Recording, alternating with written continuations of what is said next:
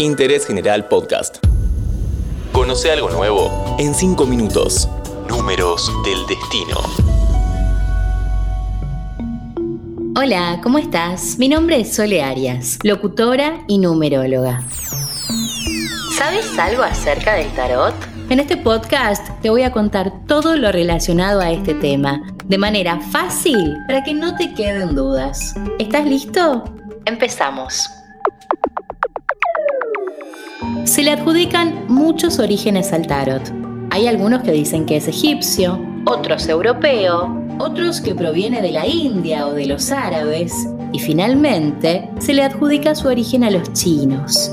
Lo cierto es que su primera aparición tuvo lugar en Europa, más precisamente en la desembocadura del Elba, en el año 1417.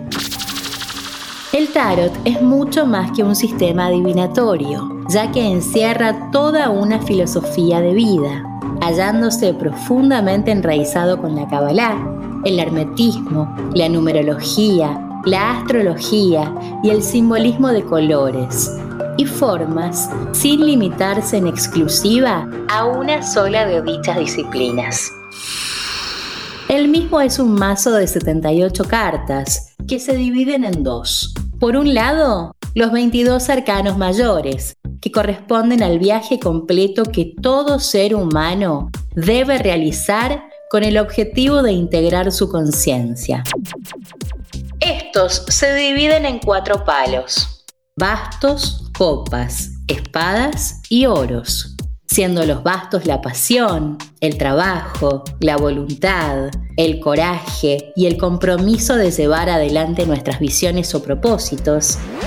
Las copas, la purificación, la intuición, las emociones y la capacidad de abrazar con el corazón esa visión. Las espadas, la mente y maduración de las ideas creativas, y los oros, la materia, la tierra, la realización de la visión en el mundo físico, su concreción. Ahora te sigo contando más acerca del fascinante mundo del tarot. Pero antes, si te está gustando este podcast, podés apretar el botón seguir en el perfil de interés general para saber cuándo sale un nuevo episodio de Números del Destino. Existen y han existido varios tipos de barajas de tarot.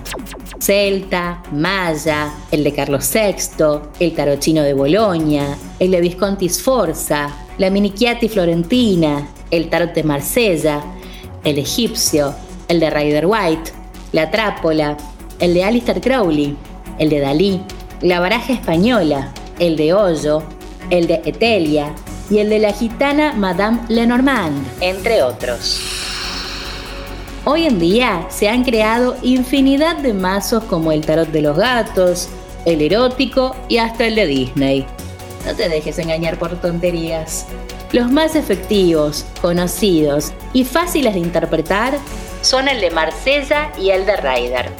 Este último fue impreso en Londres en el año 1910 y lo dibujó Pamela Coleman Smith bajo la dirección de Arthur Edward White, quien fue un gran estudioso del ocultismo.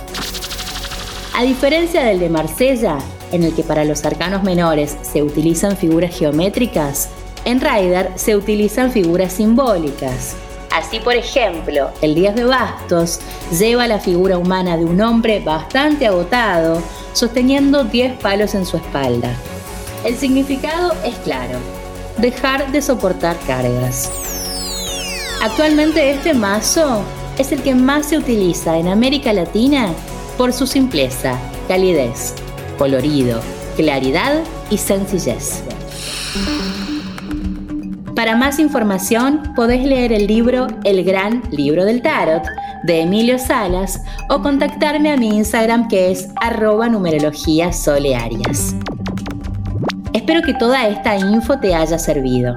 Nos escuchamos en el próximo episodio de Números del Destino. No te olvides de seguir a Interés General en todas las plataformas. Spotify, Amazon Music, Apple Podcast y Google Podcast.